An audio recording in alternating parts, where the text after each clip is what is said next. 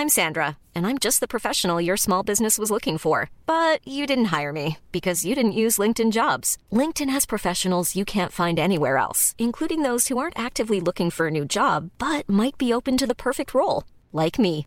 In a given month, over 70% of LinkedIn users don't visit other leading job sites. So if you're not looking on LinkedIn, you'll miss out on great candidates like Sandra. Start hiring professionals like a professional. Post your free job on linkedin.com/people today.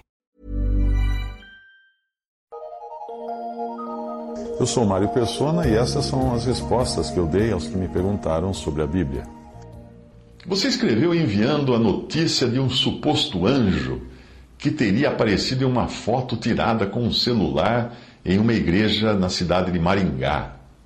Bom, não dá para ver muita coisa na foto, porque ela é de baixa resolução, mas esse tipo de fenômeno acontece com câmeras de baixa qualidade e erros de interpretação de luz e sombra feitos pelo software da câmera. Porque aquilo ali é uma interpretação que o software faz de luz e sombra. Tudo indica, na foto que você enviou, que o tal anjo seja uh, um guitarrista.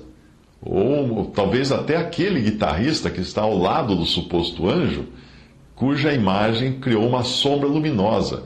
Uh, isso se não foi manipulação da foto, né? Eu peguei o perfil do suposto anjo, desenhei com software, né? De, não tinha nada para fazer nesse dia.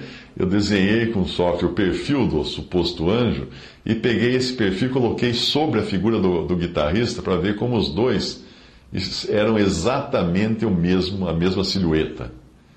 Se, se, se for um anjo realmente aquele que está do, do, do lado, ele estava tocando guitarra na, na hora da foto. E quase dá para ver o sapato dele aparecendo sobre, uh, a suposta túnica luminosa. Eu não me lembro de ouvir falar de anjos de sapato. Câmeras de vídeo digitais, uh, vídeo também, câmeras digitais de vídeo de baixa qualidade, elas são capazes de transformar simples mosquitos que passam voando rapidamente diante da lente à noite, elas transformam em discos voadores. É. Um pesquisador examinou vários vídeos de discos voadores e descobriu que nada mais eram do que interpretação errônea do software de câmeras de vídeo à noite, de mosquitos que passavam rapidamente na frente da lente. Se eu tivesse a foto na resolução original dessa foto desse suposto anjo, ficaria até simples mostrar que é um defeito de exposição, ou é sobreposição, ou é até manipulação. São coisas assim que atraem as multidões, que são ávidas por enxergar algo, porque a fé verdadeira, que é crer na palavra de Deus, não é suficiente para elas. E elas querem ter alguma coisa visível para poder crer.